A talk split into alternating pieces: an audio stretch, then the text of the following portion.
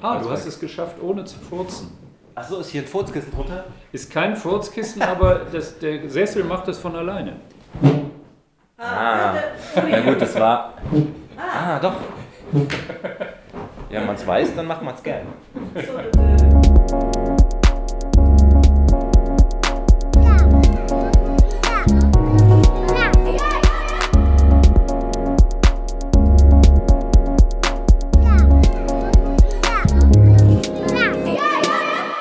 Willkommen, Thomas Meyer-Hermann. Es ist mir eine Freude, dich in meinem Podcast begrüßen zu können.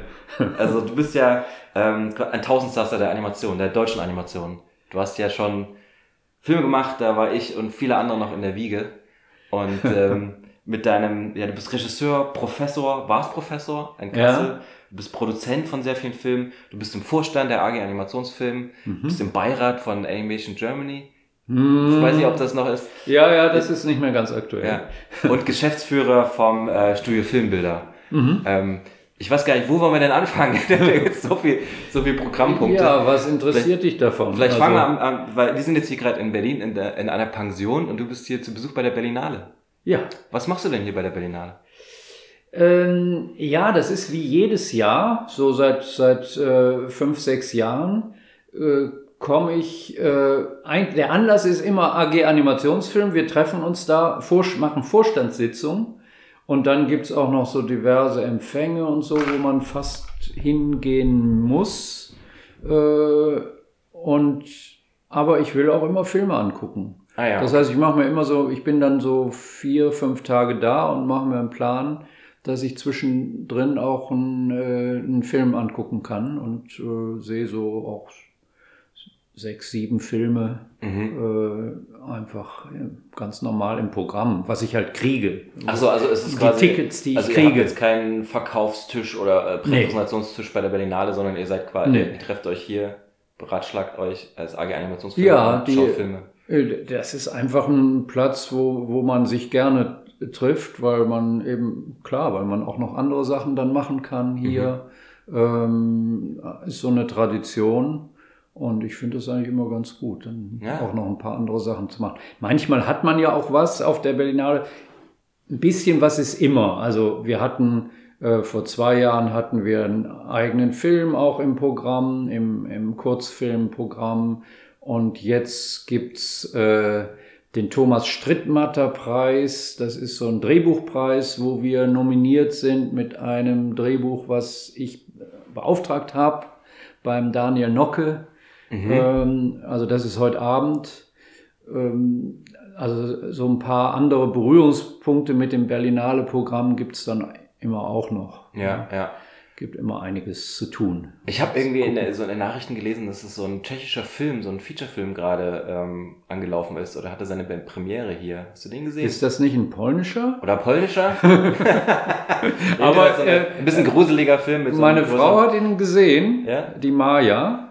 Äh, war drin gestern. Ich habe keinen, da habe ich jetzt keine äh, Karte zu der richtigen Zeit Ah ja, okay, gekriegt. okay. Aber das ist natürlich auch interessant, wenn mal ausnahmsweise ein Animationsfilm läuft, ist das Ja. auch natürlich Stimmt, was viel Gutes. gibt's hier gar nicht bei der Berlinale eigentlich, ne? Animationsfilme. Nee, gibt's selten.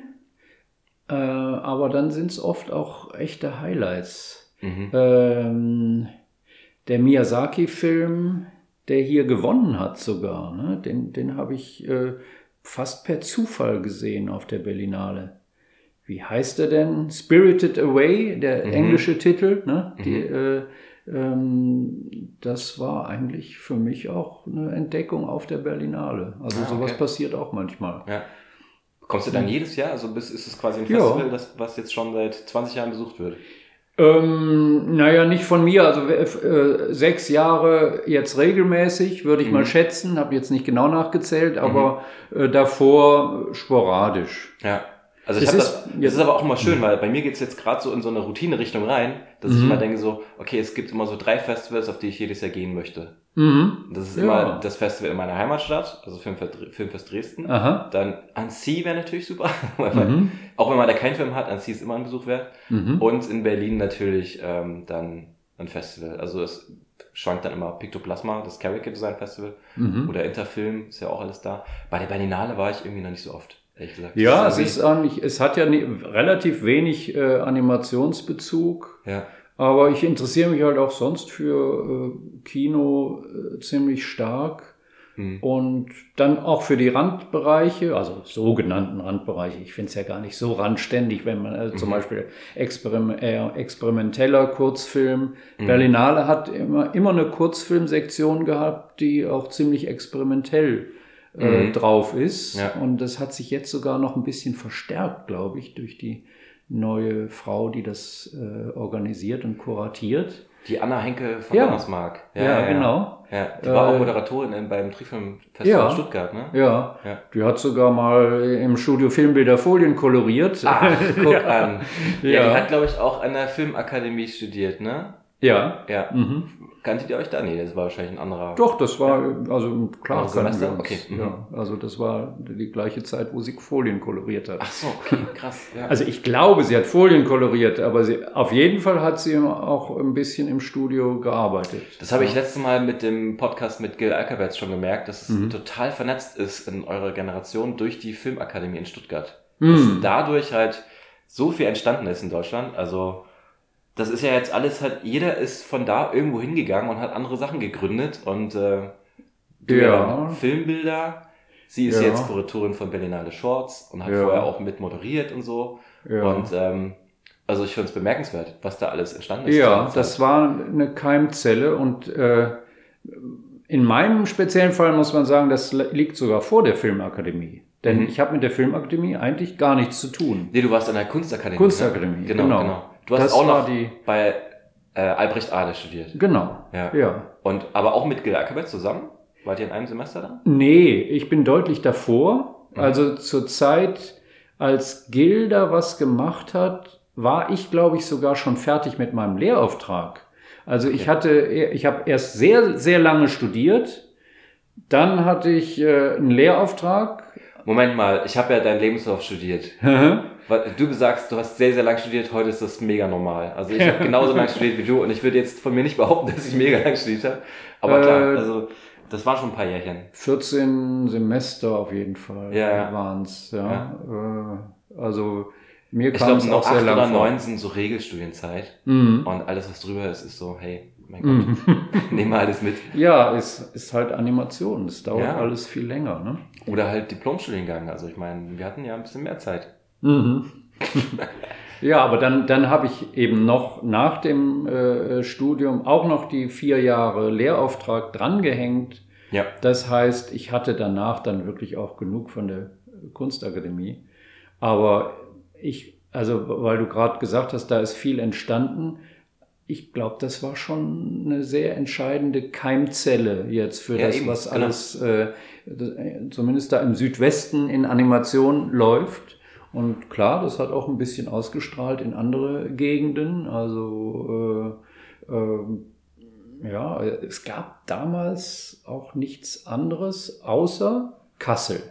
Mhm. Also es gab eigentlich nur äh, für Animation in Deutschland, ausbildungsmäßig äh, gab es nur Stuttgart und Kassel. Ähm, und die haben sich äh, ungefähr zur gleichen Zeit gegründet. Ich glaube, Kassel war noch etwas klarer eine Trickfilmabteilung als Stuttgart, weil Stuttgart war eher Grafikdesign und in, innerhalb des Grafikdesigns gab es dann ein bisschen Trickfilm. Mhm. Und äh, Kassel war ja, war ja der Jan Lenica. Äh, Sagt mir nichts, okay. Ist das oh, der Professor? der musste mal als Trickfilmforscher ja. musst du mal gucken, weil in den 60ern, äh, 70ern war das ein wichtiger Mann der Trickfilmszene Mhm. auch. Äh, polnischer Plakatkünstler, der äh, sich dann dem Trickfilm sehr stark zugewandt hat und so, so Filme gemacht hat wie die, die Nashörner Mhm. nach UNESCO, äh, UNESCO ähm, ähm, Theaterstück äh, und äh, so, so ein, in so einer Legetricktechnik, Mhm. ganz einfach, sehr rudimentär animiert, aber grafisch ganz stark, eben als Plakatkünstler.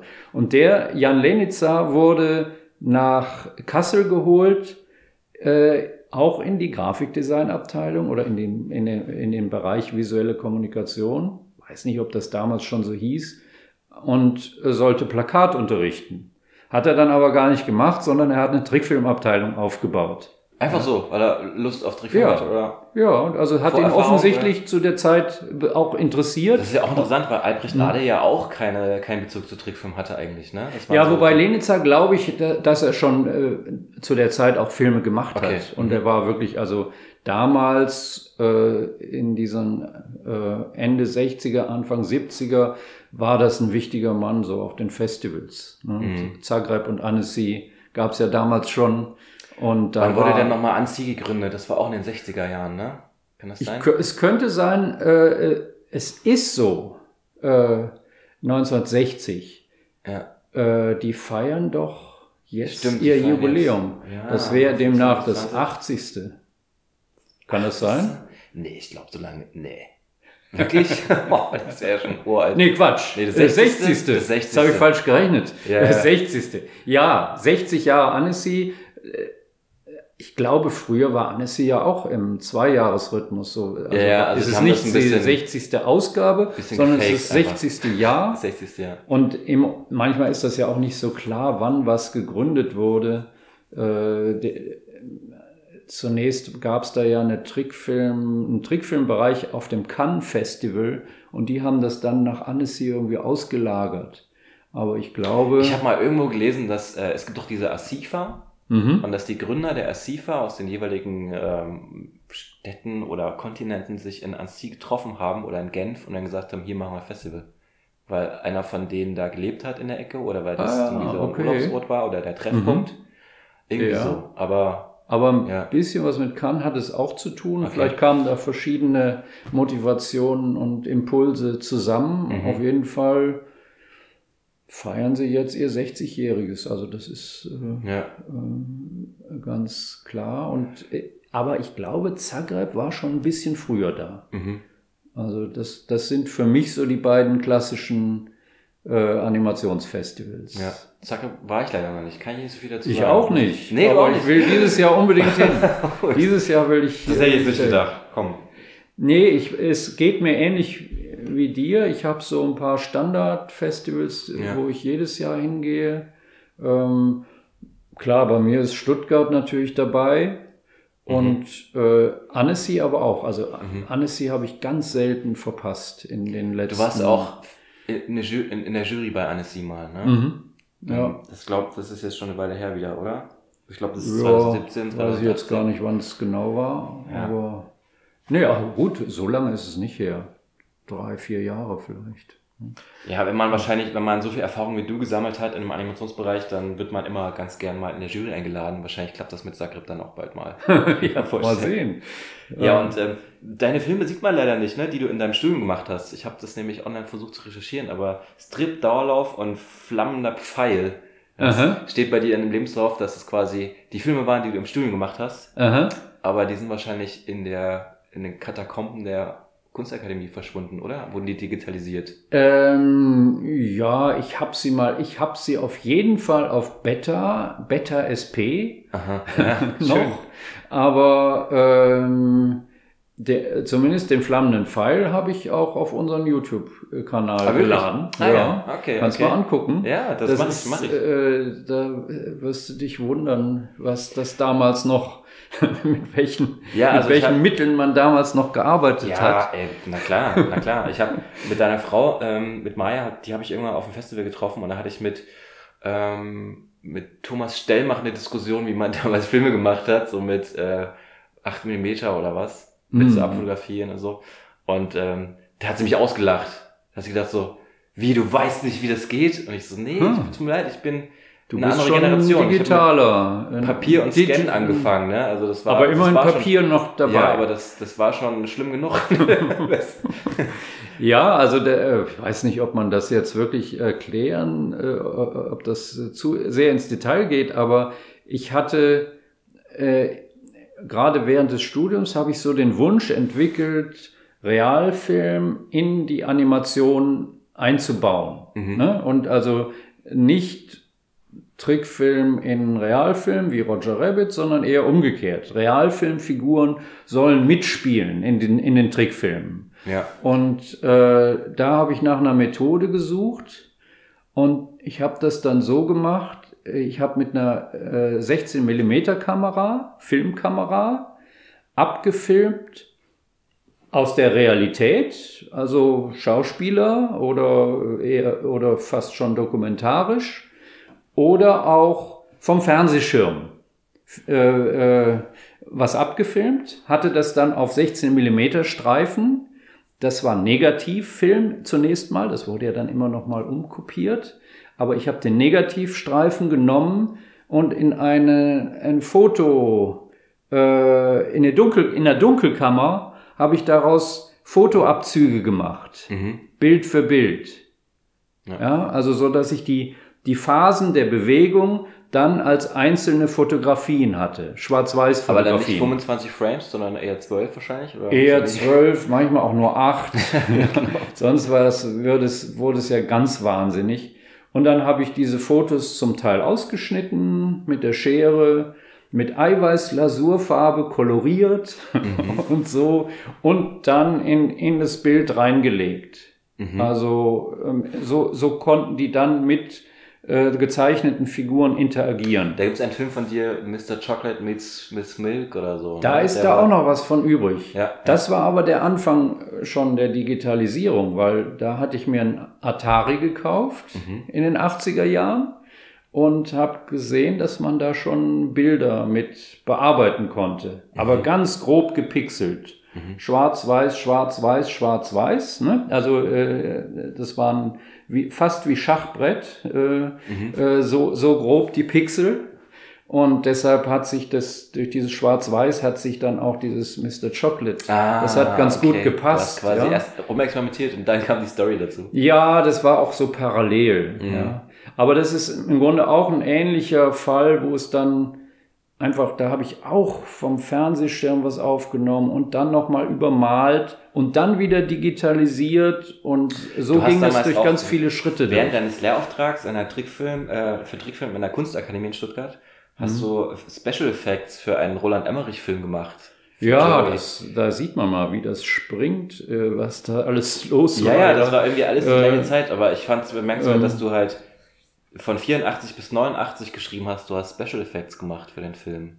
Ja, das war nicht so lange äh, komisch, dass das. Okay. Äh, also, aber in, innerhalb dieses Zeitraums also, war das mal, ja. dass wir äh, für einen Film namens Joey mhm. eine kleine Gruppe äh, haben da Visual Effects gemacht oder ja, Visual Effects muss man es glaube ich nennen, weil wir haben also jetzt keine kleinen Explosionen oder so gemacht, sondern es war alles gezeichnet, was wir hier gemacht haben. Ja, ich habe mir den Trailer angeschaut, da waren mhm. so Blitze und so, ne? Die ja. den Jungen gefahren sind, weil der hat irgendwie ja. magische Kräfte durch seinen toten Vater und dann kam der genau. Vater immer und so.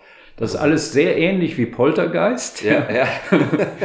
und auch ähnlich gemacht, glaube ich. Also damals gab es eben auch noch keine digitalen äh, Visual Effects, sondern das waren analoge, also die waren mhm. ganz komplett handgemacht mhm. äh, Blitze gezeichnet auf Folie mhm. mit einem Pinsel, also eigentlich gemalt fast mhm. auf Folie und dann auf dem Tricktisch gelegt, mit Unterlicht aufgenommen, so dass es ganz präzise schwarz und weiß war und dann einkopiert wie eine Doppelbelichtung, ja, mhm. also zwei Filme aufeinander gelegt und so wo kam dann die endgültige äh, Realfilmkopie raus, wo diese Blitze in dem Realbild drin waren. Aber hattet ihr irgendwie einen Line-Tester oder irgendwas zum Sehen? Okay, so sieht's aus, wenn ihr da rein Es musste immer, äh, es musste entwickelt werden und, äh, und angeguckt, ja. Das okay. war, Kann ich mir vorstellen, dass da eine Szene fünf Jahre dauert, wenn man das so macht.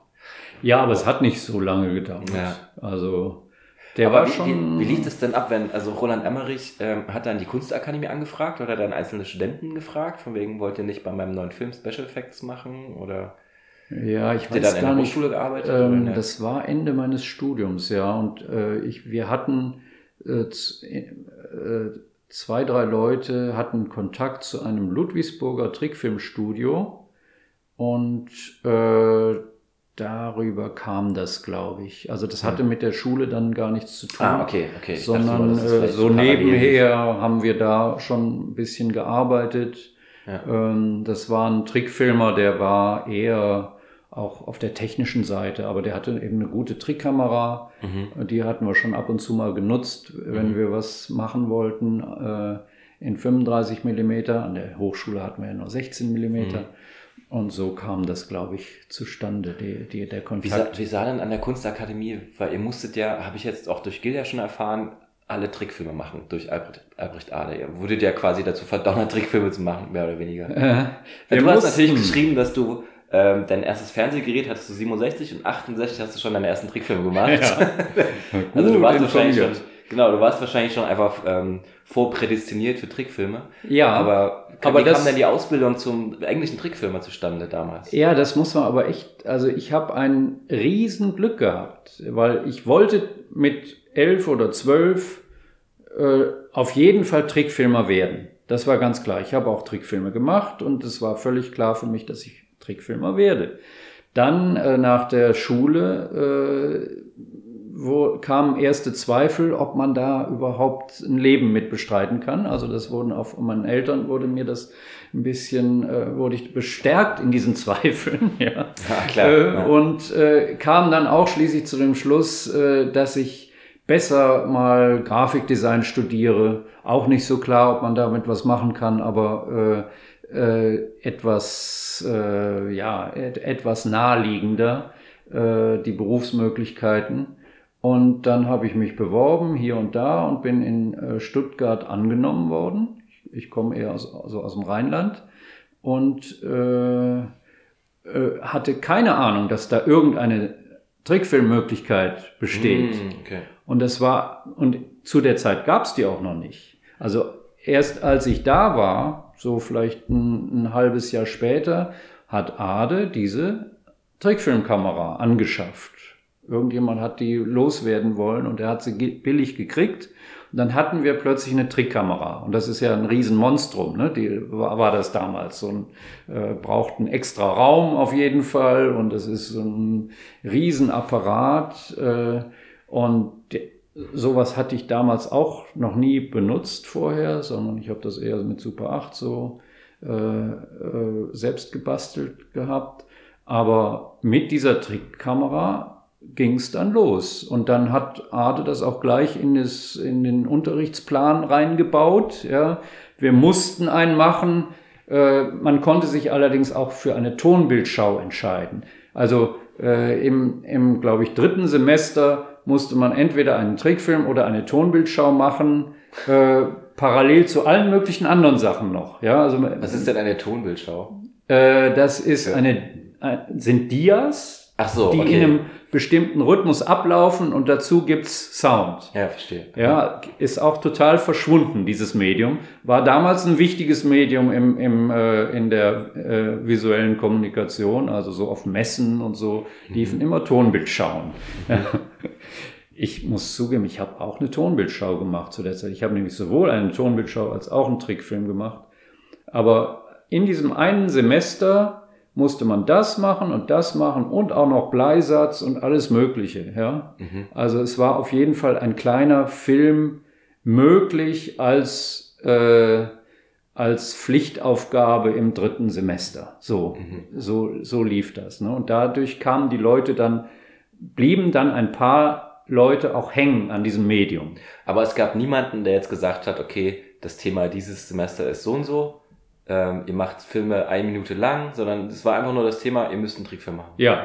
Okay. Und äh, die meisten Leute haben sich natürlich gigantische Dinge ausgedacht. Und dann hat Ade gesagt, nee, äh, macht mal, nehmt eine Seite aus einem aus einer Kurzgeschichte oder so. Ja, er hat eigentlich von ihnen verlangt, dass sie etwas Literarisches umsetzen.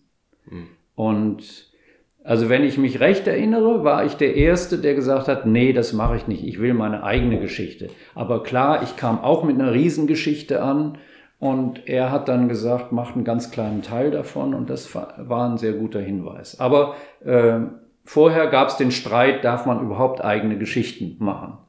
Das okay. ist für mich, äh, ja, das ist für mich auch, äh, zieht sich auch durch die ganze durch meine ganze Trickfilmerlaufbahn, mhm. darf man eigene Geschichten machen. Ja, also das ist ja auch in dem, auf dem Trickfilmmarkt so ein, auf dem Deutschen so mhm. eine Frage.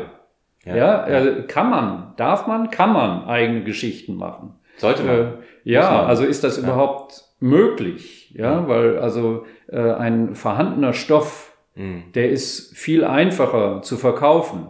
Wenn man zum Beispiel sagt, also das ist ein Kinderbuch oder das ist ein Comic, das hat sich schon gut verkauft, dann findet man auch Redakteure, die das Das umsetzen. stimmt, da sprichst du jetzt aus deiner äh, industriellen Erfahrung Ja. im Animationsfilmbereich. Das ist mal kurz eine Vorblende, Ja, ja, genau. Aber zu der Zeit war es, habe ich mich also gegen Ade durchgesetzt und gesagt, ich mache mein eigenes Ding. ja. Dann hat er mir aber auch da geholfen und gesagt, also dann mach's, äh, mach's nicht so ambitioniert. Ja. Mhm. Und ich habe also aus dem Riesenkonstrukt nur einen ganz kleinen Teil gemacht äh, und der Film hieß dann Strip. Es war eine äh, äh, Tänzerin, die sich auszieht, aber immer ein Kleid nach dem anderen Aha, äh, und ist immer ein neues Kleid drunter, ja, und während der Zeit ziehen sich die Zuschauer aber wirklich komplett aus. Da geht es sogar noch weiter, äh, ziehen sie sogar die Haut noch runter am Schluss. Mhm. Ähm, also äh, das war also mein erster, äh, ja, wenn man Aber- diese Kinderfilme weglässt, dann war es mein erster richtiger Film und äh, äh, wurde nicht besonders gut benotet, ja, weil, weil ich auch so ein Ausreißer war aus, dem, aus der Regel. Aber der Film wurde dann in Annecy aufgenommen in Ach, den was. Wettbewerb. Wow. Ja, und das war der einzige deutsche Film im Annecy im Das ist ja Wettbewerb. super. Und dann, so bin ich dann, ich glaube, damit war es dann endgültig besiegelt, dass ich Trickfilmer werde. Ja, ja. Und ähm, die zeichnerische Ausbildung hast du dir dann quasi selber beigebracht, ne? Also wie man Frame by Frame zeichnet oder Ja, Squash und Stretch und sowas, so eine Sachen, so eine Geschichten wurden Ja. wahrscheinlich hier niemandem beigebracht. Ja, es, war, es gab niemanden, der Also das Äh, Learning by Doing eigentlich mehr oder weniger. absolut. Ja. Aber ich glaube, wir sind immer Autodidakten. Ne? Ja, Also äh, das ist keine. Naja, mich interessiert das, weil ich Mhm. meine, ähm, heutzutage gibt es ja eine Filmakademie und es Mhm. gibt ja die Hochschule in Potsdam und es gibt halt Animationsprofessoren und Mhm. Es gibt das auch was, was vermittelt werden anders. kann. Ja. Und es ist immer die Frage, was soll man überhaupt vermitteln, damit Studenten den freien Kopf haben können, den sie halt Ja, haben sollten. Ne? ja, also, das ist eine, also eigentlich so wenig wie möglich. Eigentlich sollte man ja nur so wegweisend sein, von wegen da, hier mach mal einen Film. Und Ja, da ist die oder- Deadline. man könnte auch sagen, entweder oder. Ja. Entweder man muss, äh, die Leute sind völlig frei und fühlen sich als Pioniere. Oh, das geht immer nicht, das geht immer nicht gut. die Erfahrung habe ich gemacht. Naja, das, das war ja bei mir so. Ne? Oder, Ja, das ich stimmt, meine, aber- natürlich macht man es mit mehreren anderen Leuten zusammen auch. Übrigens schneit's gerade. Ach. Es schneit das erste Mal Kommt in diesem. Winter. Siehst du? Aha. Ist das ein Ja. Zeichen? Hier ist ein Zeichen. Und wenn, dann äh, wofür? Aber ja, Frostige Zeiten. vielleicht geht's jetzt. Ja. Ja, äh, Ja, Du hast ja auch sehr viel Lehrerfahrung, ne? Du hast äh, deinen Lehrauftrag in Stuttgart gehabt, du hast an der Filmakademie nochmal einen Lehrauftrag gehabt, dann warst du Mhm. Gastdozent in verschiedenen anderen Städten, in München, in Berlin, an der DFFB. mhm, das Und, sind äh, immer so kleine Das so kleine, Lehraufträge. okay. Ja. Mhm. Und du warst sehr, sehr lange Professor an der Kunsthochschule in Kassel. mhm. Und ähm, ja, Da, dadurch Dadurch also, du da ist das natürlich ein Thema, was mich interessiert, Ja. ob man jetzt äh, äh, Studenten oder Studierende, äh, ob man die äh, so stark prägen soll oder ob man die in eine bestimmte Richtung drängen soll. Also ich finde so viel Freiheit wie möglich. Also ich habe es Mhm. immer so gemacht, dass ich äh, die habe kommen lassen und gesagt, also äh, ermutigt, was zu machen, aber nie gesagt, was sie machen sollen. Ja. mhm, okay. Und dann äh, aufgrund der Ergebnisse, der ersten Ergebnisse und Zwischenergebnisse äh, versucht zu die Stärken zu finden und die äh, da dran weiterzuarbeiten und, und Mhm. also das mich darauf einzulassen, was die Leute machen. Mhm. Ja? Also das ist eine andere, ein anderer Ansatz als viele andere, aber ich glaube, so äh, funktioniert es eher. Für viele funktioniert das gar nicht, weil die gar keine Eigeninitiative haben, ja. aber die sind dann auch nicht richtig. Ja, für den, Ja. für, also du musst doch für den, für das, was wir machen, Animation, musst du doch verrückt sein. Also du musst Ich doch glaub, völlig äh, eine unglaubliche Leidenschaft dafür entwickeln, ähm, sonst hast du doch gar keine Chance. Ja. Also ich glaube, das ist überall so, oder? Also dass man eine eigene Motivation haben muss und eine Produktivität, die aus sich selbst herauskommt. Ja, das stimmt. Und, ähm, Aber vielleicht bei uns sogar noch ein bisschen mehr, Das stimmt. weil du eben das einfach so auch- schmerzhaft ist. Ja, ne? weil du, du hast, du musst, ja, du mu- musst einen sehr mühevollen Prozess durchstehen und du weißt am Ende ja gar nicht, ob du damit mit dem Ergebnis irgendwas anfangen Mhm. kannst. Ja, also, Ja. Ähm, Ich meine, du hast ja jetzt auch schon über die Jahre hinweg immer Filme selber produziert oder Filme quasi produ produziert für andere Leute. mhm. Und du hast quasi dieses ganze Festivalleben schon, äh, du weißt, wie es alles funktioniert. Du siehst Studenten in deinem Semester durchrauschen, die dann vielleicht selber irgendwann mal Animatoren werden. Mhm. Und ich finde es mega interessant, weil du ja quasi in der Keimzelle, aus der Keimzelle herausgekommen bist Mhm. und dann äh, mit Studio Filmbilder auch so eine Art äh, Keimzelle nochmal neu gegründet hast, also für Mhm. Indie-Film in Mhm. Deutschland. Also ich glaube, jeden, den ich irgendwie treffe, den ich auf Festivals treffe, der Animation studiert irgendwas, entweder er hat Praktikum bei Studio Filmbilder gemacht oder er kennt irgendjemanden, der da Praktikum gemacht hat. Das ist echt extrem. Und ähm, deswegen ist es halt schon auch so wichtig, dass, ähm, ja, dass ihr da seid. Also eigentlich wollte ich sagen, äh, ich finde es mega interessant, dass, ähm, dass es sozusagen aus den ersten Animationsschaffenden in Deutschland, das, was du ja studiert hast, dann auch, ähm, dass du jetzt derjenige bist, der wieder neue Leute hervorbringen könnte. Also, oder Mhm. hat auch, ne, Mhm. in, in, der, in deiner Hochschulerfahrung als Lehrbeauftragter. Und ähm, eigentlich rollt man ja damit das nochmal von vorn auf wieder. Ne? Du könntest quasi den Leuten einen Weg ebnen, was, was kommt auf die zu, was kann man verändern. Gibt's Ja, also ich, wa- was ich finde, äh, was sich seit den, vor, vor mehr als 30 Jahren haben wir dieses Studio aufgemacht. Ähm, und ich glaube, dass es immer noch, äh, dass man das auf heute ohne weiteres übertragen kann, obwohl heute die technischen Möglichkeiten ganz andere sind und der Markt auch ein ganz anderer ist. Trotzdem gilt das Gleiche. Also kann ich den, äh, den Absolventen jetzt immer nur zurufen, macht euren eigenen Laden auf. Ja, ich, ich glaube, das, das funktioniert heute genauso wie damals. Es ist heute auch genauso schwierig wie damals, aber es kann äh, funktionieren und es ist äh, vielleicht für viele Leute die bessere Sache, als sich vorhandenen Strukturen an, anzuschließen. Ja. Ja? Macht euren eigenen Laden auf. Das, das sage ich, sage ich den Leuten eigentlich immer. Ja. Ja. Das, äh, Also ich meine, Studio Filme, der ist ja auch so ein Kollektiv, ne? so ein Kollektivstudio aus mehreren Indie-Regisseuren, Indie-Filmern. Ja, die Also Idee was, war. Was, was ist es eigentlich? Genau, vielleicht kannst du noch mal kurz erklären, was ihr euch dabei gedacht habt. Ja, äh, die Idee war, äh, weiter eigene Filme zu machen. Also das war zunächst mal meine Idee, ja, also meine eigene, ich wollte meine eigenen Filme weitermachen, ähm, habe aber gesehen, da gibt es äh, Möglichkeit, bessere Möglichkeiten, wenn man äh, zu mehreren Leuten ist. Ja, dann kann man manche Sachen ökonomischer gestalten. Ja, man, man kann sich helfen beim Machen, man kann sich definitiv helfen beim Förderanträge äh, Ja. schreiben oder bei dem administrativen drumherum und später den Film auf Festivals verbreiten und so. Das, das geht alles besser, wenn man zu mehreren ist.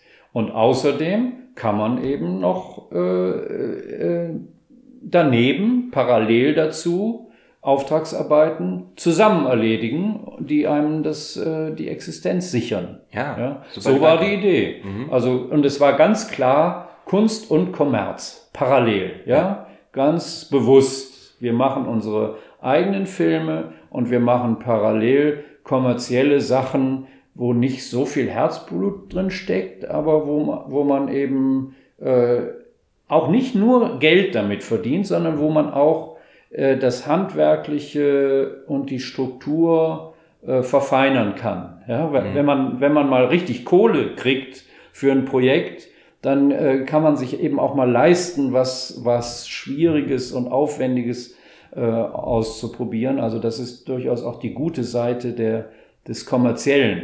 Und damals war es noch so, das ist ja jetzt gar nicht mehr unbedingt so, dass man in der Werbung äh, richtig große Budgets auch äh, kriegen konnte. Und nicht nur in der Werbung, sondern auch im verwandten Bereich Musikvideo. Ah, Musikvideos haben wir damals äh, ganz viele gemacht, in den 90er Jahren dann. Ne? Ja, ich zieh mal ein paar auf. Also zehn kleine Jägermeister, Tote Hosen, Bla Bla Bla von Gigi Di Agostino, mega Ja. Welthit, oder? Das auch Top 1. Also die beiden dann.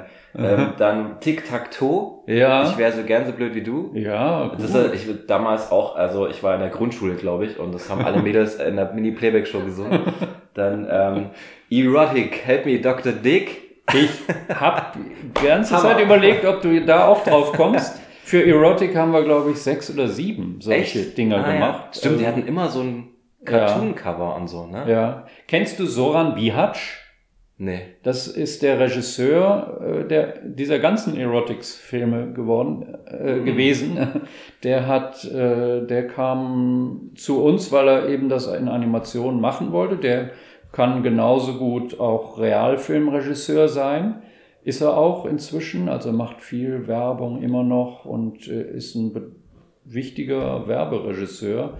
Ähm, der hat das mitgebracht und äh, diese Erotik-Sache. Und der Erotik ist irgendwie typisch auch für diese Musikvideozeit für uns, weil es war schon gemeinsam, dass es selten mal ein Musikstück war, was uns besonders gut gefallen hat.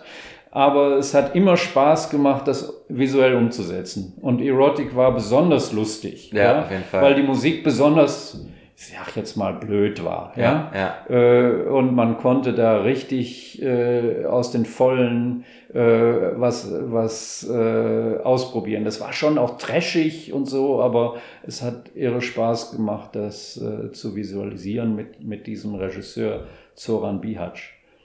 Aber überhaupt Musikvideo war, war ein schöner Bereich, äh, wo man auch schon sagen kann, Kunst und Kommerz, so ein bisschen hat sich das da aufeinander zubewegt, schon zu der Zeit, ja, weil man, weil man in einem Musikvideo ja auch wirklich was Eigenes machen kann. Im Gegensatz zum Werbespot. Bei Ja. einem Werbespot kommt immer eine Agentur und sagt, wir wollen etwas, was genau aussieht wie das. Ah, okay. Weil das, weil das sonst zu riskant wäre. Ja? Also mein Traum ist es ja irgendwann mal, mit dem Stil, den man hat, auch Werbung zu machen. Dann braucht man sich nicht mehr verbiegen. Ja, das Nur inhaltlich vielleicht, okay, ja. dann springt er jetzt da übers Auto und bla bla. Ja. Aber dass man, äh, und das habe hab ich immer gedacht, das habt ihr gehabt. Also dass, dass ihr das geschafft habt. Nee, nicht im geringsten. Nee, nee, Werbesachen waren immer mit einem vorgegebenen Stil und wir haben jetzt auch nicht so unendlich viel Werbung gemacht. Hm. Äh, aber Werbung, Informationsfilme, so Messefilme und so, so, so Sachen, da, da gab es immer strenge Vorgaben. Gut, es gibt vielleicht den, die Ausnahme Andreas Hykade. Der hat es ab und zu geschafft, äh, wenn da Werbeleute zu uns kamen und gesagt, wir wollen das und das und das, hat Hykade gesagt, ja, okay, alles super, aber ich habe hier was. Ja, und das war was völlig anderes. Und er hat es tatsächlich geschafft, in das äh, äh, reinzudrücken. Ja, sie haben es dann äh, man meistens zähneknirschend so gemacht, wie er wollte. Ja. Okay, na dann machen wir das halt, wenn ihr das wollt. Muss man gleich nochmal zu sagen, wer war denn in dem Team, in dem Ursprungsteam? Da war Andreas Hykade, der jetzt ja auch sehr erfolgreich ist an der Filmakademie in Ludwigsburg. Ja, also Hykade ist wichtig, äh, ganz wichtiger Regisseur des Studios, aber die, die ganze Teamgeschichte ist kompliziert. Also es war die allererste Gruppe, da war Hykade noch nicht dabei. Da Mhm. war auch Alkabetz noch nicht dabei, äh, sondern das waren, äh, das war sozusagen die zweite Genera Generation Kunstakademie. Die Leute, die ich unterrichtet hatte, die waren in dieser ersten Gruppe. Ähm, Du hast sie aber alle gekrallt. Ich habe die mir genommen, weil ich, das ist auch eine, natürlich ein toller Vorteil, den man hat als, als Lehrer, dass man weiß, wer hat's drauf. Ne? Voll, ja. Und äh, ich hatte das Gefühl, dass die sechs anderen, ja, wir waren sieben Leute dann, äh, dass die gut sind, äh, dass man mit denen was zusammen machen kann.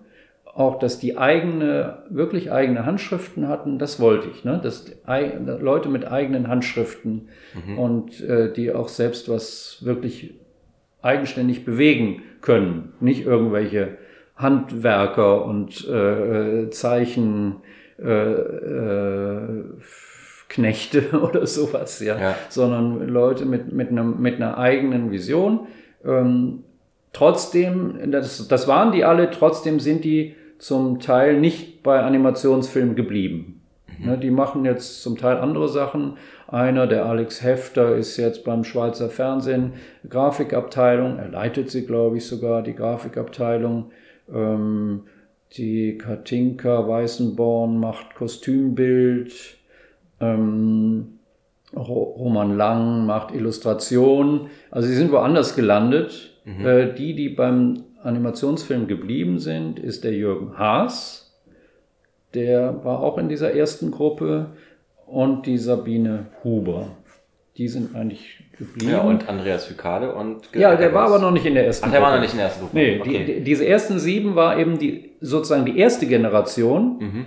Die nächste Generation Kunstakademie, das war dann eher Alkabetz und Hykade. Mhm. Und da war dann auch schon der, äh, der Sprung rüber zur Filmakademie. Da wurde die Filmakademie gegründet. Ah. Ähm, und da, deshalb sind, ist diese nächste Generation auch schon, sagen wir mal, etwas professioneller oder hat etwas mehr äh, Überblick über jetzt die Branche und so gehabt. Das hatten wir eigentlich gar nicht. Wir sind sehr Mhm. blindflugmäßig da eingetaucht und äh, das war dann schon wichtig, dass so ein paar äh, Einflüsse später von der Filmakademie noch dazu kamen. Mhm.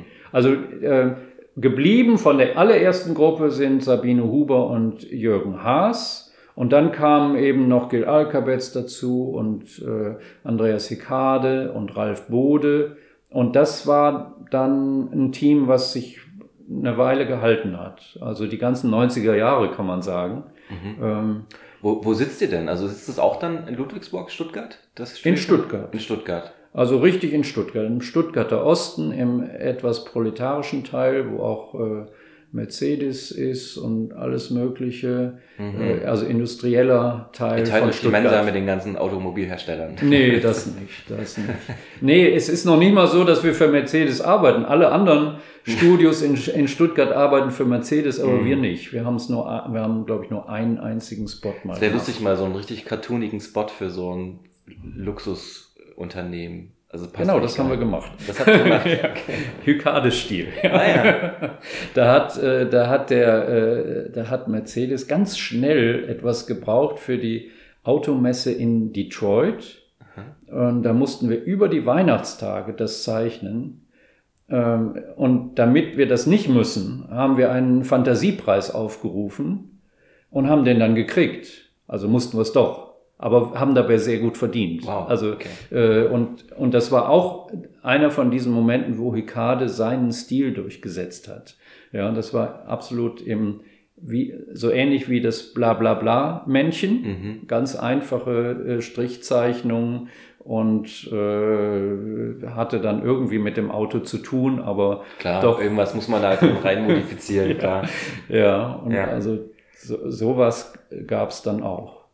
Ja, aber dieses, dieses Team in den 90ern, das war eigentlich so die Zeit äh, Kunst und Kommerz und Musikvideos, wo ich sage, dass, da geht das ja schon ein bisschen äh, Hand in Hand. Ne? Das Mhm. sind nicht mehr zwei parallele Gleise, sondern da ist schon was drauf auf den Gleisen, was auf beiden, Mhm. auf beiden Gleisen fährt. Ne? Ja, voll gut. Also das war ja dann die Schnittstelle eigentlich, ne? Also so dieses, ihr habt das gelernt, dann sind Leute mit Stil da und dann einfach Mhm. nur noch vermarkten und produzieren für Firmen. Ja. Ich habe auch äh, deine Filme dann doch ein paar geschaut, also die dann später wahrscheinlich entstanden sind. Die Schöpfung oder 88 Flugbild, das ist irgendwie ein krasser Loop, irgendwie mit so einer Kamerafahrt, Mhm. wo ich denke so, wow, also hatte ich noch nie gesehen. Aha. Ich muss Ja, mir der später nochmal so Frame bekannt. by Frame anschauen. Hast du den auf YouTube? Musst du mal auf YouTube Der ist auch auf YouTube. Der ist ja. auch auf YouTube. Mhm. Wow, das hat mich irgendwie an, an diesen einen äh, George Schwitzgebel, oder wie der heißt, äh, erinnert. Ja. Dieses, Ja, ja. alles ja, wabert, der alles hat auch rum. ähnliche. Äh, da gab es Ja. mal einen Film Karussell, glaube ich, oder so, ne? Der auch so, ein, so loopt. Hast so. du den dann auch gemalt und äh, handgezeichnet? Und Absolut gemalt, ja. Ja. Also äh, Bild für Bild gemalt und äh, es ist eine ständige Veränderung der Perspektive, weil es ja eine. Kamerafahrt durch Räume also man ist. wird auf jeden Fall so ein bisschen kirre, wenn man sich das anschaut. Mhm. Also es ist irgendwie Ja, soll man auch. alles, aber es ist super. Ja. Und äh, das läuft dreimal durch, ne? Ja, das ist jetzt ein, das ist natürlich eine Behelfslösung. Ja. Auf YouTube kann man es ja nicht ewig laufen lassen. ähm, So aber 24 eigentlich ist es Ja. gedacht war es als eine äh, Schlaufe Mhm. oder Schleife, sagt man, ne? Endlos Schleife für, für eine Ausstellung oder Mhm. so. Ne? Das war kein, nicht unbedingt als Kinofilm gedacht. Mhm. Das ist auch jetzt ein Film, der keine Preise oder so gewonnen hat, weil es halt im Kino eigentlich nicht richtig funktioniert. Mhm. Drei, drei Durchläufe war dann halt ein Kompromiss zwischen dem Ja. äh, Endlos-Prinzip und dem Kino-linearen Ja. Filmprinzip. Aber trotzdem, also nochmal Glückwunsch, dass du echt fast alle zwei, drei Jahre einen Film machen konntest. Also das war so zack, zack, zack. Ne? Also du hast ja 98. Ja, so äh, zack, zack, zack war das 88, nicht. 91, 94, 99, da gab es dann eine längere Pause, aber du hast wahrscheinlich immer nebenbei noch andere Sachen gemacht. Weil ähm, für mich ist es natürlich auch wichtig, weil bei mir wiederholt sich die Geschichte gerade so ein bisschen, habe ich so das Gefühl. Also man Aha. studiert dann Grafikdesign, man Mhm. macht dann Trickfilm, Ja. jetzt habe ich einen Lehrauftrag, jetzt mache ich Filme nebenbei, muss Filmförderanträge stellen. Also ich sehe halt, Ja, da, wie es ich, funktionieren das, kann. Ich, ich meine ja, dass so stark, obwohl wir jetzt ja in einer völlig anderen Zeit leben, aber so eine so bestimmte Systematiken bleiben doch gleich. Und ich Mhm. glaube, man kann das, äh, man kann da die Geschichte auch wiederholen. Ja, also Ja. du äh, gerade jetzt, äh, damals hat das ja auch kaum jemand gemacht, aber inzwischen äh, passiert das ja ziemlich oft, dass sich ein paar Studenten zusammentun und machen nach dem Studium eine kleine Firma auf. Ja. Und äh, das geht in, eher in Richtung Kollektiv.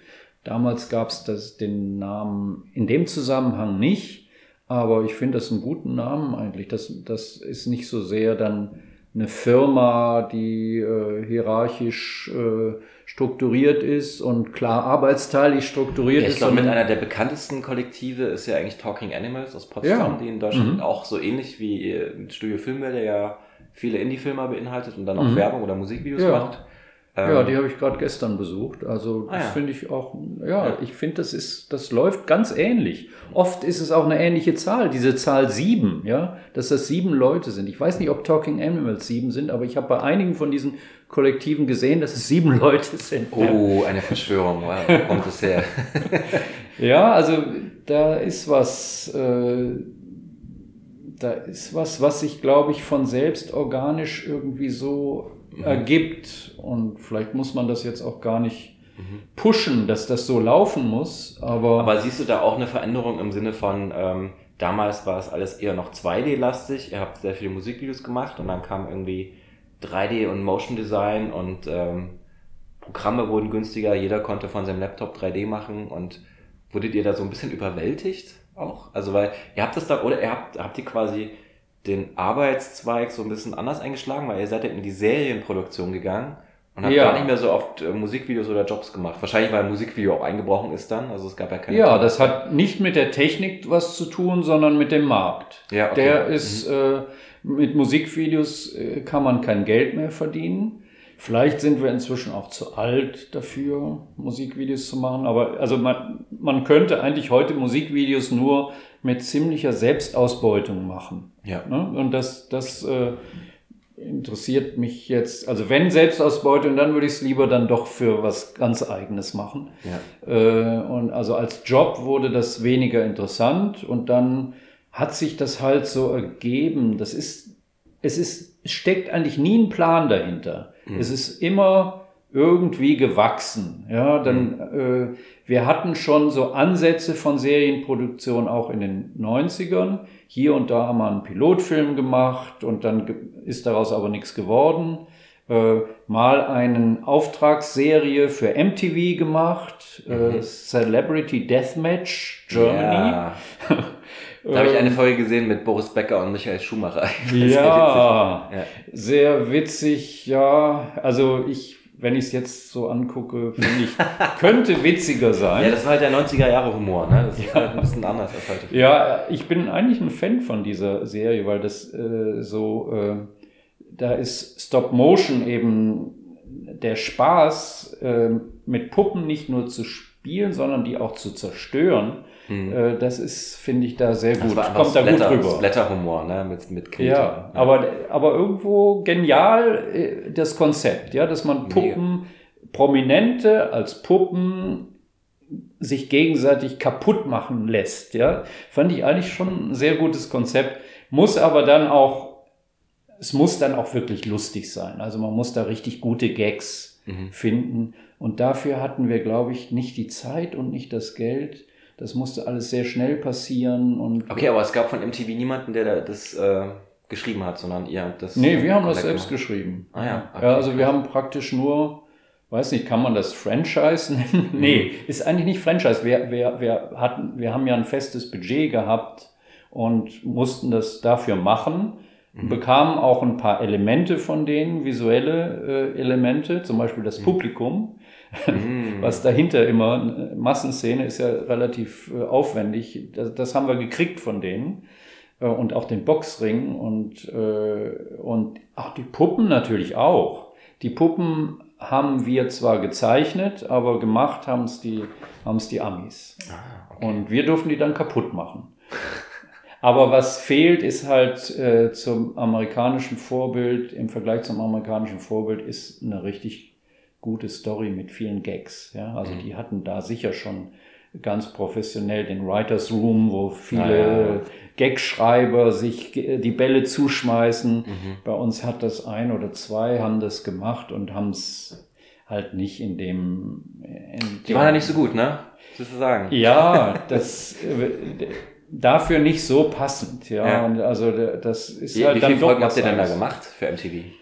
Elf Stück, aber das waren immer ganz kurze. Mhm. Im Gegensatz zu den äh, Originalen, die glaube ich äh, eher 20 Minuten oder 10 Minuten sind, haben wir glaube ich nur, die waren nur anderthalb Minuten lang, die Folgen. Mhm. Ja, also das war mal, glaube ich, ein Versuch, der dann auch nicht geklappt hat. Aber, aber immerhin elf Folgen, also ist schon eine Arbeit. Ja, aber so kurze. Ja, ja also es war, es war ein Spaß und man hat auch so ein bisschen was von Serienproduktion schon mal so mitgekriegt. Ja, das wollte ich ja eigentlich sagen, davon, ja, wie, ja, sich, wie sich so Stufe für Stufe unsere Serienproduktion aufgebaut hat. Und dann kam Andreas Hykade mit Tom. War Tom das dein Einfall? War, war das dein Einfall? Hat er gesagt, hier, ich habe was auf den Tisch gelegt, guckt euch das mal an? Im Grunde war es so, ja. Also, oder, oder äh, auch das, das ergibt sich so im Ping-Pong-Spiel. Also Hykade macht immer Skizzen von allem, was er so mhm. sieht mhm. und äh, verarbeitet das in seinem Skizzenbuch.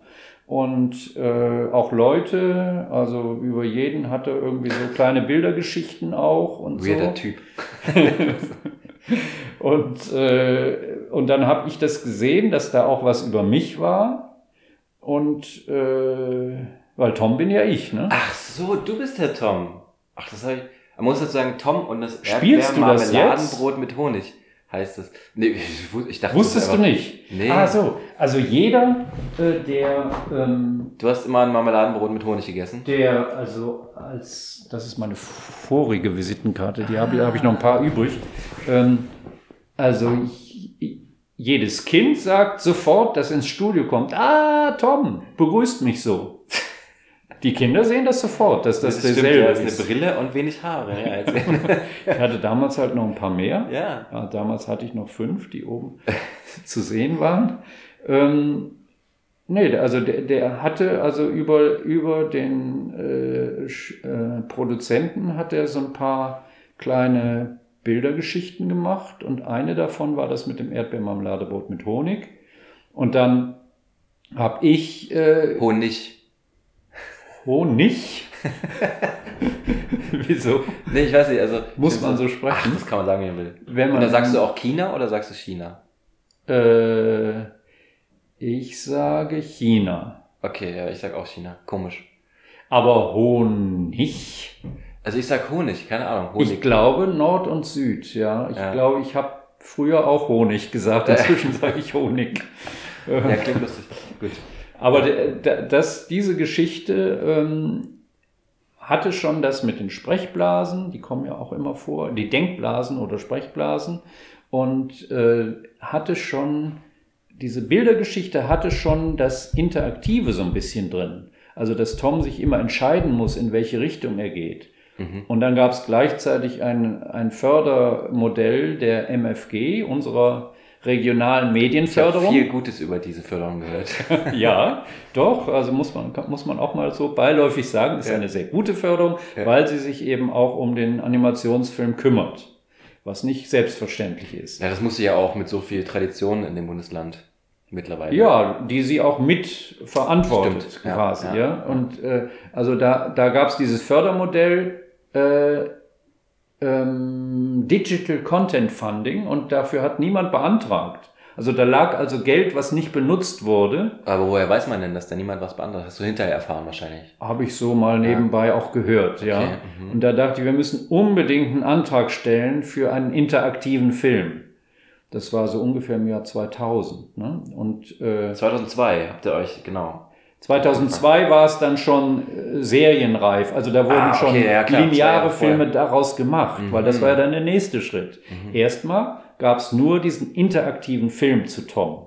Mhm. Den haben wir dann produziert mit Fördergeld und der sollte eigentlich nur auf der Website landen und damit auf der Website ein bisschen äh, auch unterhaltendes Material ist und nicht nur werbliches. Mhm. Äh, und aus diesem interaktiven Film wurde dann die Serie.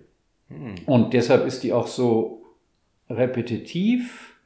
Äh, also ich weiß nicht, ob ich die ganze Geschichte jetzt erzählen soll, aber irgendwie der, der, der Redakteur Benjamin Manns vom SWR kam mal vorbei und wollte gerne, dass wir einen Film für die Sendung mit der Maus Ah, machen, mit okay. Tom. Mhm. Und dann haben wir den kalkuliert, dann war der zu teuer.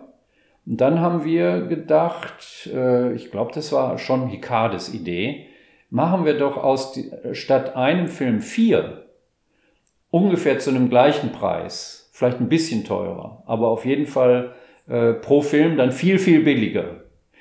Und diese vier sind im Grunde aber immer der gleiche Film mit leichten Variationen. Das war mit den Bienen, ne? Mit den Honigbienen.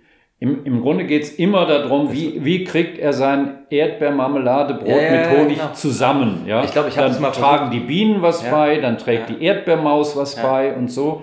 Und äh, also so, äh, so funktioniert jede Folge. Mhm. Und die ersten vier Folgen haben wir dann machen können, weil das war billig genug dann. Mhm. Okay, verstehe. Jetzt verstehe ich auch das Konzept, weil ich habe das neulich mal mit meiner Tochter geschaut. Weil es ist jetzt Mhm. auf Netflix sogar. Ja. Kann man das schauen? Schon lange, ja. Ja, genau. Und ähm, genau, das war dann gefühlt so, ach, schon wieder. Ah ja, okay, da kommen wieder die Bienen, alles klar, alles klar. Ja, also für, für einen Erwachsenen kann das teilweise schon fast ein bisschen gaga wirken. Für die Kinder Ja, ist das aber ein ganz großer Ich Spaß. glaube, das ist wie bei Teletubbies auch mal das gleiche, ne? Ja, Hallo. ja, und das ist wichtig. Also die, die wollen das. Ja, ja. Wir haben das mit den vier Folgen auch ausprobiert. Wir waren dann im Kindergarten und haben gemerkt, erste Folge äh, wohlwollend, aber noch äh, ein bisschen reserviert. Zweite Folge sind sie aufgetaut. Dritte Ja. Folge hatten sie einen Riesenspaß. Und in der vierten Folge sind sie komplett ausgeflippt. Aha. Gerade dann, wenn die gleichen Elemente wieder kamen. Und die wurden dann leicht variiert. Ist halt auch ein bisschen Brainwash, glaube ich, wenn man dann einfach mal das. Das ist auch bei, meine Tochter ist gerade Pepper Woods Fan, die muss jeden Abend will die Pepper Woods ja, und wa- möglicherweise auch die gleiche Folge Ja, sogar. ich meine, dieses, ich glaube, die hat das schon als Thema gesehen. Aber ja, das ist, die, glaub, das die ist halt können auch, wie man, das zehnmal oder zwanzigmal sehen. Das finde ich auch bei Kinderbüchern so. Kinderbücher, Mhm. ich habe jetzt gerade ein Kinderbuch hier, die drei Bären, ne, die immer so, das Mädchen geht in das Haus, dann kommen die drei Bären Mhm. und so. Und jeden Abend muss es die Geschichte sein. mhm. Und das ist so krass, dass man einfach wie so eine Routine immer das gleiche haben will als Kind. Ja. Und deswegen passt das auch wahrscheinlich so gut. Ja, und dann ist es doch äh, vielleicht sogar besser, man macht das Gleiche mit leichten Abwandlungen und dann Ja. entsteht ein bisschen, bisschen geht es wenigstens ein bisschen voran. Ja. Ähm, also dieses äh, Bedürfnis nach äh, Ritualen und nach Wiederholung, das haben wir, glaube ich, unbewusst äh, erstmal. Es war einfach Äh, nur der Zeit geschuldet, weil Ja, da, da geht eben das Ökonomische, Ja. Zeitökonomie und auch wirklich Ökonomie, Geld, ja. Budget. Das passt sehr gut zu den Bedürfnissen von Kindern. Mhm. Ja. Wie viel kann man denn mit so einer Kinderserie verdienen? Geht das gut? Ähm, also wenn du mich nach Tom fragst, dann kann man äh, sagen, wir sind immer noch schwer in Schulden. Oh nein. Also das hat nicht. Klar, du kriegst, du hast ja ein Budget, was, äh, was die Produktion einigermaßen bezahlt. Aber äh, gerade bei Tom sind viele Zeichner, viele Animatoren und der Regisseur haben Rückstellungen gemacht. Mhm. Das heißt, die werden erst bezahlt durch die Erlöse. Mhm. Also die kriegen vielleicht die Hälfte schon mal ihres fairen Lohns. Die, die andere Hälfte wird so lange äh, zurückgestellt, bis Erlöse reinkommen. Mhm.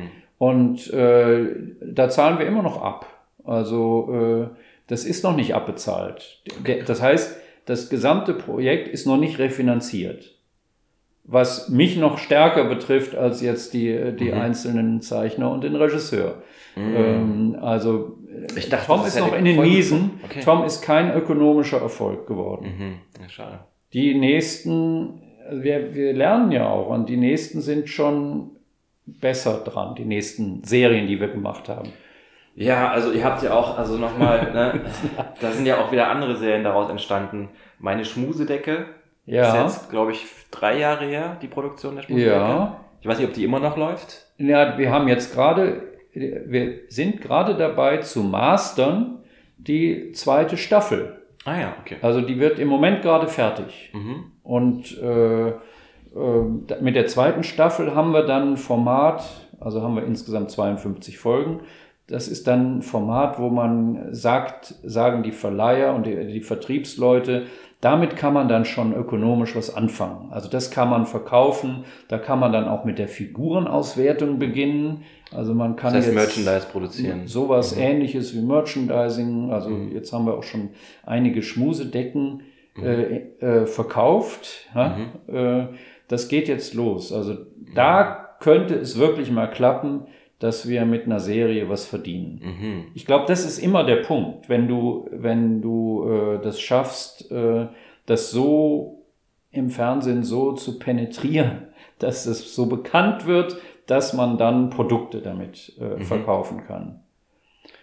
Und Ja, da ist Tom immer noch ein bisschen zu sehr ein Kunstprojekt, ja. Mhm. Also das, das ist noch zu edgy, ja. Ja, Äh, ja, ja, ich verstehe ich schon. finde ich finde es, äh, ich bin unheimlich stolz auf die Serie Tom, ne? nicht nur, weil ich da äh, die Hauptrolle spiele, aber es ist, ist jetzt nicht was, was kommerziell voll reinhaut. Ne? Bei Tom waren das dann auch 52 Folgen, ne? Ist das Ja, so eine Zahl, stimmt. so eine magische Zahl an, sind das zwei Staffeln oder wie ergibt sich das mit den Folgenzahlen? 52 Folgen will man erreichen, weil das ist das klassische Format einer Serie, äh, weil dann kann man jede Woche eine Folge das ganze Jahr über zeigen. Ach so. Okay. Der, so kommt die Zahl 52 zustande und aber normalerweise eine Staffel äh, sind nur 26. Mit zwei Staffeln hat man dann das ganze Jahr abgedeckt und das, das würde bedeuten, es kann immer weiterlaufen. Mhm. Ja, weil nach einem Jahr kann man dann wieder anfangen mit der, äh, braucht man keine Pause zu machen. Also eigentlich sucht man für eine Kinderserie irgendwelche Figuren, die man vermarkten kann, die man Mhm. gut auf den Markt bringen kann, so dass man Mhm. Kuscheltiere produzieren kann. Ja, Und- wobei das nicht gleichzeitig eine Stories, Rolle oder? gespielt hat. Nee. Das hat in der Überlegung, was, was sind die Motive, hat das nicht die geringste Rolle Okay, gespielt. okay. Aber jetzt stellt es sich heraus, man Ja. kann es, ja. Ich habe mal irgendwas gehört mit Pepper Woods und so, ne, dass die halt wirklich so angefangen haben, äh, Gelder zu äh, akquirieren mit Bildern von Pepper Woods Kuscheltieren. Aha. Also die haben wirklich das so äh, suggeriert den Leuten, hier mit unseren Figuren kann man das und das produzieren.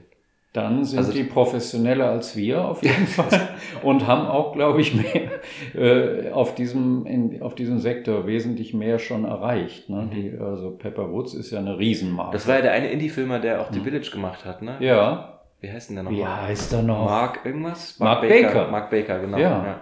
Crazy. Ja, und also Ich glaube, der kann jetzt wahrscheinlich gut leben damit.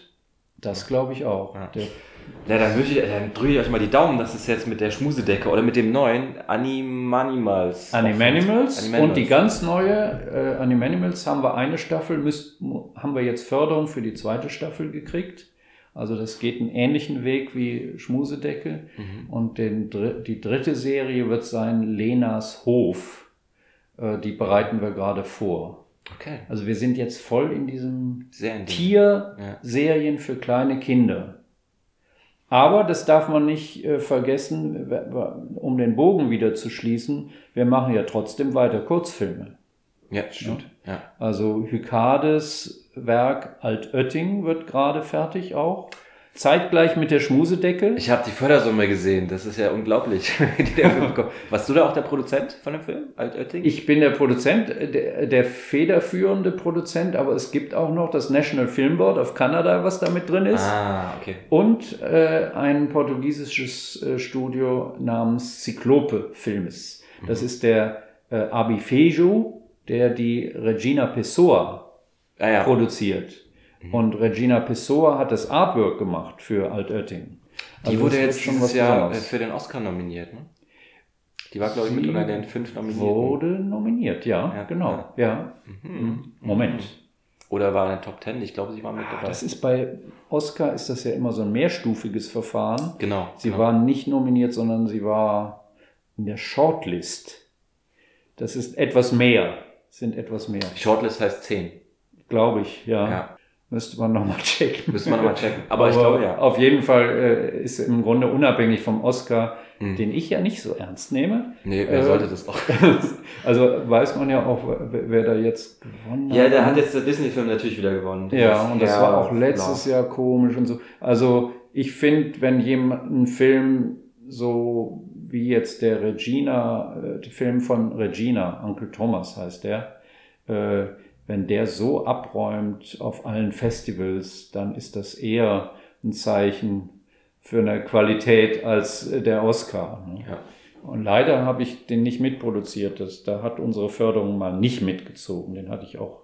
Ich, mhm. Sie wollte mich, also Abi und äh, sie wollten mich als, als Co-Produzenten haben, aber ich kann halt dann nur Co-Produzent sein, wenn unsere Förderung da auch mit, mitzieht. Mhm. Bei einem Kurzfilm ja. kriegt man ja kein Geld sonst vom. Also das wäre dann quasi Baden-Württemberg gewesen. Mhm. Mhm. Ja. Aber ja, da äh, sieht man, dass in Altötting so einiges drinsteckt auch. Mhm. Äh, wird spannend, wie der, ja, wie der sich jetzt. Der ist ja dann jetzt schon fertig, oder? Ist der ja, wir sind äh, gerade dabei. Hykade sitzt jetzt im Tonstudio in Montreal und macht den Final Mix. Ah. Und ähm, ja, ruf doch mal kurz an. Sag mal schöne Grüße. ich glaube, jetzt ist die falsche Zeit gerade in, in Kanada. Okay. Aber ich treffe nachher eine vom National Film Board auch, die mhm. hier ist, die Festivalbeauftragte, und dann überlegen wir zusammen, wie wir das auf die Festivals äh, schicken und mhm. so das ist ja dann auch wieder, ein, da kommt ja das Studio wieder zum Tragen. Ne? Also der, mhm.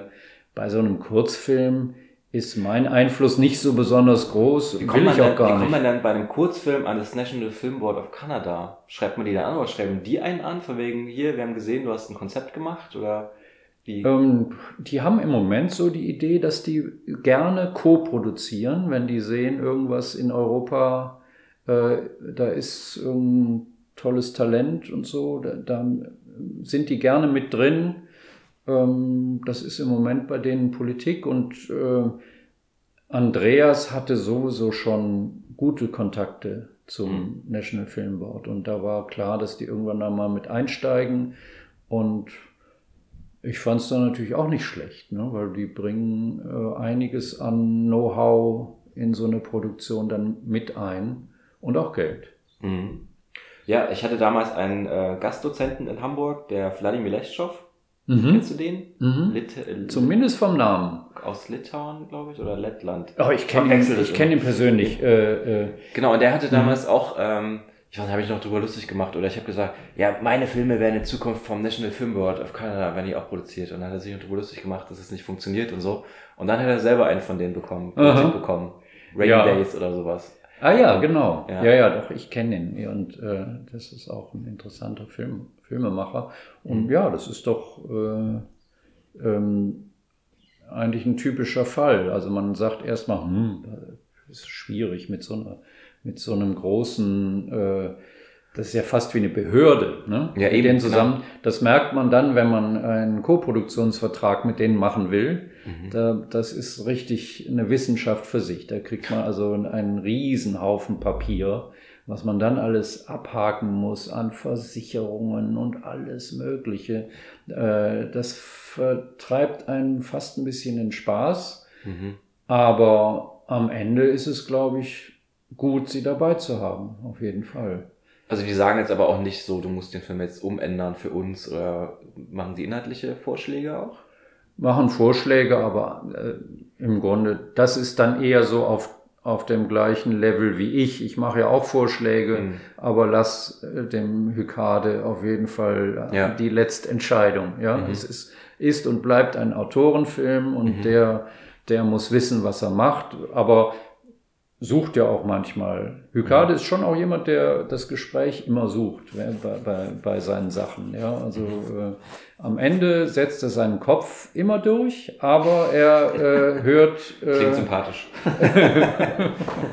hört auf das, was andere sagen. Also wenn er merkt, das funktioniert nicht, dann, mhm. äh, dann reagiert er auf jeden Fall darauf. Mhm. Und äh, also das ist. Ich glaube, man braucht auch einfach Vertrauenspersonen, die man mhm. immer was an den Kopf werfen muss. Also ja. beziehungsweise sag, hier, wie findest du das? Und dann, okay. Ja, da kommen wir wieder mit. zurück aufs Kollektiv. Ja, also ich glaube, ja. äh, in der Gruppe zu arbeiten im Film, weil Film ist Kommunikation. Deshalb musst du auch als Drehbuchautor, musst du irgendeinen äh, Sparringspartner haben, der, mhm. der das sofort zurückgibt. Mhm. Funktioniert's, funktioniert's nicht. Mhm. Und vielleicht auch ergänzt und Brainstorm-Methode mhm. und so. Ne? Also ich glaube, das ist, äh, ich habe das gemerkt, auch um zurückzukommen auf die, auf die Kunstakademie, die Leute, die dann als Einzelkämpfer sich versucht haben, äh, die haben sich nicht so richtig weiterentwickelt. Wahrscheinlich Depressionen bekommen und. ja, die kriegst du ja sowieso irgendwann, ja, aber, ja. aber äh, nee, da kommt nicht so viel, da geht nicht so viel voran. Du brauchst mhm. auf jeden Fall Reibungspunkte und du brauchst andere Leute, mit denen du dich austauschen kannst. Wie ist das denn bei deinen ganzen ähm, Produktionen, die du jetzt nebenbei laufen las lassen musst quasi? Also du hast ja dann die zwei Serien, dann jetzt diesen Film. Ich meine, das sind immer Leute damit beschäftigt, die das ja dann produzieren. Ne? Also da gibt es ja einen Regisseur von der Serie mhm. und äh, und du bist bei allen dann immer mit im Boot und produzierst und machst Anträge oder machst du auch kreative Arbeit mit, machst Storyboards oder? Ja, ich bin ja Filmemacher ne? ja. und deshalb äh, kann ich mich nicht komplett raushalten. Also die Frage ist eigentlich aus dem Inhaltlichen und aus dem genau. Formalen. Genau. Also ich ich, ich mische mich ein, ja, mhm. auf jeden Fall. Ähm, versuche den Leuten, aber kenn, auf der anderen Seite kenne ich auch äh, die Probleme des Regisseurs und respektiere die Arbeit eines Regisseurs, ja, und deshalb lasse ich ihn auch ihr, hoffe ich, äh, lasse ich ihr, ihnen ihre eigene Vision. Also ich versuche nicht an der Vision rumzuschrauben, sondern ich versuche eher daran rumzuschrauben, dass die auch kommuniziert dann, dass man das, mhm. äh, äh, dass es rüberkommt. Ja, da, da bin ich am stärksten involviert. Wie läuft denn da jetzt so ein Tagesablauf ab beim Studio Filmbilder? Das kann man nicht sagen. Also ich, man könnte jetzt sagen, ich gehe ins Studio, äh, äh mache einen Computer an und äh, beantworte E-Mails und mhm. gehe wieder nach Hause. Äh, oft ist es so. Aber äh, die interessanteren Momente sind natürlich, wenn man gemeinsam zum Beispiel an einem Animatic sitzt. Ich finde ein Animatic, das ist irgendwie der Punkt, wo man am, am intensivsten über das reden kann, ob ein Film kommuniziert. Ja. Also wenn du meine frühen Filme siehst, wirst du sehen, äh, die kommunizieren nicht so besonders gut. Ja, die sind noch sehr, äh, sind eigentlich ein bisschen äh, so fast auti autistisch, ja, oder man könnte, könnte auch sagen künstlerisch, aber sie sind nicht gemacht mit einem Publikum im Blick. Mhm. Ja, also das, das ist, glaube ich, das, was auch ein Produzent mit reinbringen kann dass er sagt, also ähm, wir müssen ein Publikum erreichen.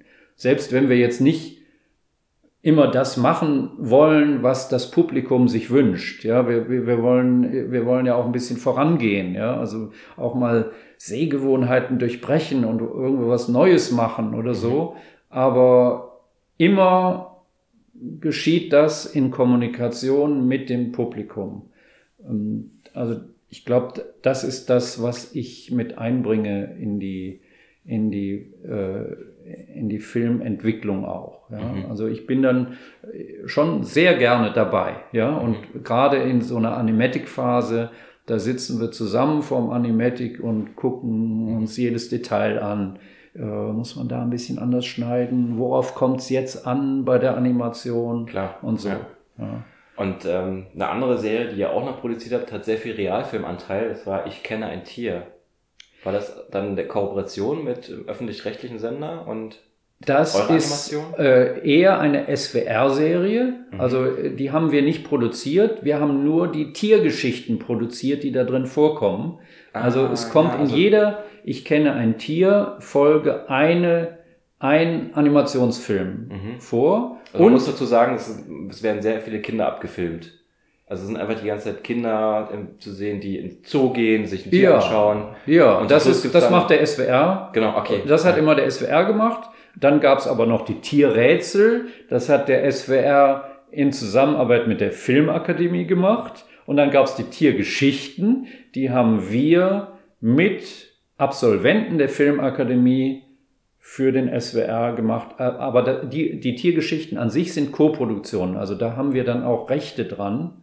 Mhm. Und dieses Ich kenne ein Tier, also das ist eigentlich jetzt der, der Grund, warum wir im Moment dauernd so Tierfilme machen, äh, weil das ist alles daraus entstanden. Ja. Ja, also, Also daraus kam dann auch diese Annie Animals, Annie Manimals. oder? daraus kamen die Schmusedecke, daraus kam Animanimals und daraus Ah. kam Lenas Hof. Ach so. Also drei, äh, aus drei von diesen Tiergeschichten haben wir dann Serien gemacht. Verstehe. Es war ein, ein super Projekt und das kann man auch wirklich allen Förderern und allen Sendern sagen, so muss es eigentlich laufen. Da haben, hat sich der Sender SWR und die Förderung, die haben zu gleichen Teilen Geld gegeben für diese Tiergeschichten. Studio Filmbilder hat auch ein bisschen was Es klopft, gegeben. es klopft. Ja, herein? Okay, okay, okay. Macht nichts, macht nichts. Kein Problem, kein Problem. Das macht doch gar nichts. Maya hat ihr Ticket vergessen. Okay, ja. nimm doch die Tickets. Ähm, wir haben uns zusammengetan mit, mit Förderung und mit, äh, mit Filmakademie auch ja, Aha. und, und dem Sender. Und so äh, hatten wir die Chance, mit ganz neuen Leuten was zu machen, was dann tatsächlich auch im, im Fernsehen gezeigt wurde. Ja, das, das war äh, die Idee. Tschüss, viel Spaß. Tschüss. Ja, also Ähm, die, die, die Folgen haben wir auch echt zu Hause äh, mit meiner Tochter immer alle geschaut und ähm, das äh, Intro-Lied hat uns sehr angetan. Intro haben wir auch gemacht, ja, das stimmt. Auch die Musik? Ja, äh, ja das hat, hat jemand anders, ge- also Ja. äh, ein, das hat der Martin Lickleder gemacht, mit dem wir schon immer auch für Tom äh, zusammenarbeiten. Mhm. Aber also der, die, der der Vor Titelvorspann mit der Animation war auch un unsere Ich würde Produktion. vorschlagen, das als äh, Compil irgendwas rauszubringen mit dem Song, weil das ist super. Ja, okay, ja, müssen wir mal überlegen. Ich es gerne woll- auswendig wollte- können, Ich aber- wollte nur sagen, diese, Ja. diese, diese Idee, ja, das ist, Mhm. sieht jetzt so naheliegend aus, hat aber noch nie geklappt. Ja, und das ist, Also Förderer und Sender geben gleichzeitig Geld für eine Produktion. für eine Produktion, die mit Abschluss, mit, mit Absolventen der Hochschule gemacht wird. Also und die Absolventen der Hochschule haben die Möglichkeit, ihren eigenen Stil und ihre eigenen Geschichten umzusetzen. Und wir können dann gucken, mit wem klappt's. Ja. Ja. Also ich kann mir dann daraus wieder Also rauspicken, waren mit wem viele klappt es gut. Freiheiten möglich. Mal versucht man eine Serie mit dem oder mal Ja. eine Folge mit dem. Oder Ja. dem. Wow. okay. Das war ein, ein Riesending. Also für, für die Leute fantastisch, also für die Absolventen, für die Filmemacher fantastisch, für uns als Studio toll, für den Standort, ja, da, da passiert was, dass die Leute dann wirklich auch, diese Absolventen dann auch im Land bleiben, ja. ja, dass die nicht alle ausreisen. Das ist ja jetzt bei uns so ein hin? Thema, dass Also die nach, ja, die gehen nach, nach oder- Hollywood. Nach Hollywood? Die Filmakademie-Leute gehen doch nach Hollywood. Für Disney dann oder wie? Ja, die sind zum Teil bei Disney und Pixar und irgendwo anders. Also ähm, das sind, ich glaube, also die, die richtig guten. Äh, Na gut, ich meine, da ist dann natürlich die Industrie noch viel größer als hier, aber ja. Ja, Schade, das dass die- hier nicht klappt. Also ich denke mir immer so, es gibt doch online so viele Möglichkeiten. Einfach ein YouTube-Kanal, also apropos YouTube-Kanal. Der Studio Filmbilder YouTube-Kanal, der hat ja Millionen Views. ja, Wie, wie ja. habt ihr das geschafft? Also habt ihr da- ja, das ist auch für mich so ein Wunder, dass das, dass das geklappt hat und eigentlich auch ein Traum. Äh, Ich habe immer schon gedacht, eigentlich müsste man einen eigenen Fernsehkanal. Also man kriegt diese Filme, diese Kurzfilme äh, auch wenn man viel fürs Fernsehen arbeitet, wir haben ja auch viele Titelsequenzen und so gemacht, aber äh, die Kurzfilme hat man nie richtig losgekriegt. Ne? Die laufen nicht im Fernsehen. Also müsste man einen eigenen Fernsehkanal haben. Und jetzt funktioniert es mit YouTube. Ist doch fantastisch. Mhm. Also äh, 750.000 Abonnenten. Ähm, das ist zehnmal so viel wie äh, das Angebot der öffentlich-rechtlichen Funk, ja, wo Millionen reingesteckt wurden. In unseren YouTube-Kanal ist überhaupt kein Geld gesteckt worden. Mhm. Das ist, da wird einfach nur jeden Monat ein Film hochgeladen. Und dass das so funktioniert, ist schon, äh, ist schon eine tolle Sache. Aber habt ihr das auch monetarisiert? Ja, ja? natürlich. Ja, das Und dadurch könnt ihr euch jetzt Geschäft, ja. nebenbei noch ähm, studiomäßig irgendwas ermöglichen? Oder? Äh, naja, ich meine, das sind schon ein paar tausend jeden Monat. Mhm. Das ist aber dann wieder nicht genug, um ja. für YouTube jetzt Content zu produzieren. Okay, ne? ja. Also wenn man jetzt für YouTube was produziert, dann muss es sehr ökonomisch sein. Ich habe eine Idee für eine YouTube-Serie. Ja, komm her damit. nee, weil es ist wirklich, ich, ich bin auch äh, gerade, ich denke, diese 750.000 Abonnenten sind ein solches Pfund. Äh, das wäre auch schade, dass äh, nur für Filmbilder-Sachen äh, äh, jetzt weiter zu nutzen. Ja, diese, dieses, man müsste jetzt eigentlich dieses, diesen Kanal mit mehr Inhalt noch füllen. Mhm. Ja, es kann ja nicht genug aus Filmbilder kommen. Und deshalb überlege ich gerade, das umzubenennen in Filmbilder and Friends mhm. und dann auch andere. Ja, ich glaube, für, für andere Animationsfilmer ist ist das auch eine Chance, weil du durch, die, durch diese große Zahl von Abonnenten kriegst du automatisch in den ersten drei, vier Tagen vier bis 5.000 Klicks. Die kommen einfach, egal was du hochstellst. Ja, das mhm. kann was super Experimentelles sein, was super Schlechtes auch. Ja, also äh, halt gezwungen, das zu schauen. Die kriegen es einfach, die kriegen es auf die Nase gedrückt und die mhm. äh, vier bis 5.000 klicken drauf. Mhm. Wahrscheinlich, wenn es super schlecht ist, klicken, gucken sie es nicht zu Ende. Mhm. Aber sie klicken schon mal drauf. Mhm. Und das heißt, man hat dann die Chance, dass sich daraus, wenn was gut ist und funktioniert und zündet bei den Leuten, dass sich daraus auch was Virales entwickelt. Es sind einige von den Filmen sind ja dann äh, viral geworden. Die hätten das, glaube ich, ohne den Kanal nicht geschafft. Mhm, ja, Zum Beispiel von. Ne? Gottfried Mentor äh, hat einen Film äh, äh, Lambs, nicht, nicht Lambs, sondern äh, O Sheep gemacht. Äh, der hat äh, 33 Millionen in relativ kurzer Zeit an, an Views gekriegt.